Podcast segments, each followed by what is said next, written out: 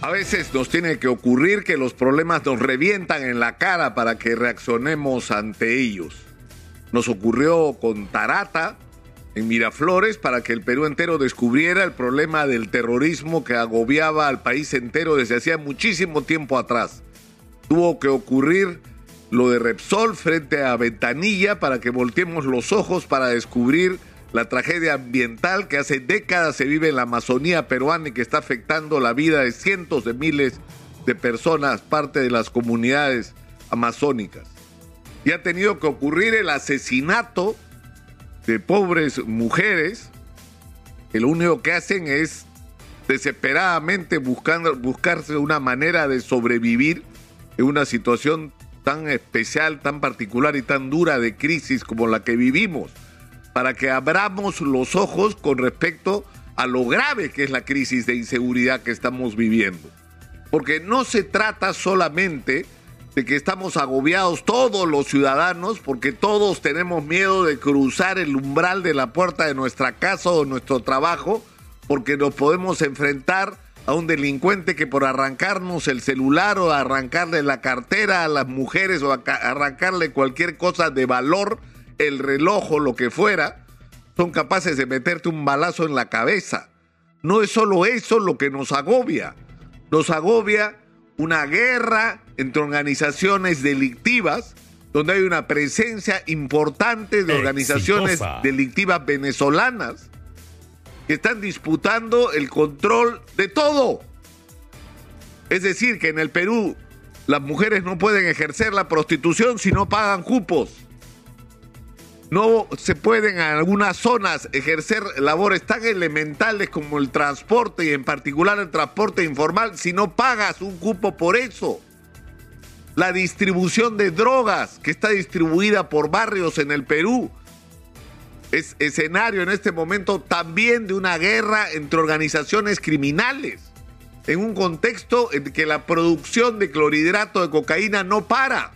Y el problema es que esto está ocurriendo en una situación en que los políticos andan en una disputa y están ocupados en esa disputa que no tienen tiempo de ocuparse de los problemas de la gente como este, que requiere una respuesta del Ejecutivo con iniciativas, con acción, pero requiere también una respuesta de los otros poderes del Estado, comenzando por el poder legislativo porque hay muchas cosas que hay que cambiar en el Perú. Hay que endurecer la ley, por supuesto que sí, pero incluso con la ley que tenemos, si se aplicara de una manera eficiente, no estaríamos enfrentando los niveles de violencia y de descontrol que vivimos hoy, porque lo que pasa es que la policía está en crisis, porque hay una crisis moral en un sector de la policía, porque hay miembros de la policía que son parte de las organizaciones criminales o que de alguna manera están asociados a estas organizaciones criminales y que deberían ser espectorados de la policía y ya llegó la hora de hacerlo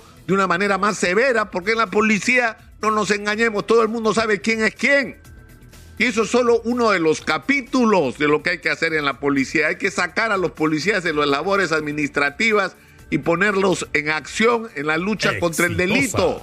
Hay que volver a profesionalizar la policía. Necesitamos policías especialistas en seguridad y policías especialistas en investigación. Como fue en algún momento la Guardia Civil y la Policía de Investigaciones del Perú. Necesitamos reconstituir ¿no? la profesionalización y la especialización en la Policía Nacional. Necesitamos equipar a la Policía Nacional. Necesitamos hacer muchas cosas, comenzando por respetar a la Policía Nacional que no puede seguir siendo más objeto de manoseo político. Donde hemos pasado del escándalo de que se despachan 17 generales para poner al amigo del ministro como jefe o comandante general de la policía, al escándalo de que se ha estado cobrando 25 mil dólares por los ascensos de coronel a general. O, o que se han manipulado de una manera perversa estos ascensos. Eso es una parte del problema. El tema es que está hace rato absolutamente claro lo que hay que hacer. Y, lo que tiene que hacer el Poder Judicial, porque no puede ser, y esto lo hemos dicho hasta el cansancio, escúchenme, la investigación sobre los cuellos blancos, ¿dónde creen ustedes que comenzó? Comenzó cuando se descubrió que el señor Walter Ríos, que ahora ha perdido la memoria sobre ese tema, negociaba con abogados de narcotraficantes para reducirles las penas, para cambiarles las prisiones preventivas por comparecencias, para permitir que los narcotraficantes fugaran. Ahí comenzó la investigación de los cuellos blancos, en el sistema de corrupción en el Poder Judicial que permitía que la policía capturara a delincuentes y el sistema de justicia los liberara. Eso es algo que tiene que cambiar y las penas tienen que ser severísimas. Es decir, tan severa tiene que ser la, pena para el delincuente que comete un crimen como para la autoridad del Ministerio Público o del Poder Judicial que permite que salga en libertad cuando no la merece, para que siga delinquiendo y haciéndole daño a la sociedad. Esto es un tema que ya va, va más allá de una institución en particular. Esto es un tema que nos tiene que involucrar a todos. Esto plantea un problema de seguridad nacional gravísimo. El tren de Aragua es una organización considerada como una de las organizaciones criminales más peligrosas del planeta y esa organización que durante años aterrorizó a los venezolanos está ahora actuando en el Perú. Y la manera de actuar es esta, tomar el control de todo. No hay actividad delictiva o criminal que se cometa que no pase por ellos, que no esté dirigido por ellos, que no esté controlado por ellos y en esa guerra están. Y nosotros estamos en el medio. Y es necesario reaccionar ante esto. Ya desde Madre de Dios han advertido y desde algunas zonas de Puno sobre la presencia del Comando Vermel, lo que es la equivalente del tren de Aragua, pero brasileño. ¿Por qué? Porque mucha de la droga que se produce en el Perú sale hacia Brasil.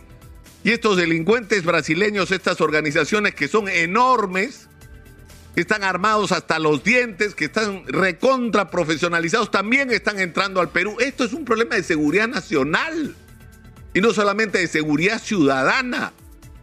Hay que activar los servicios de inteligencia para bien, no para andar persiguiendo a los ciudadanos, a los políticos de oposición, a los periodistas que incomodan, sino para perseguir a los delincuentes.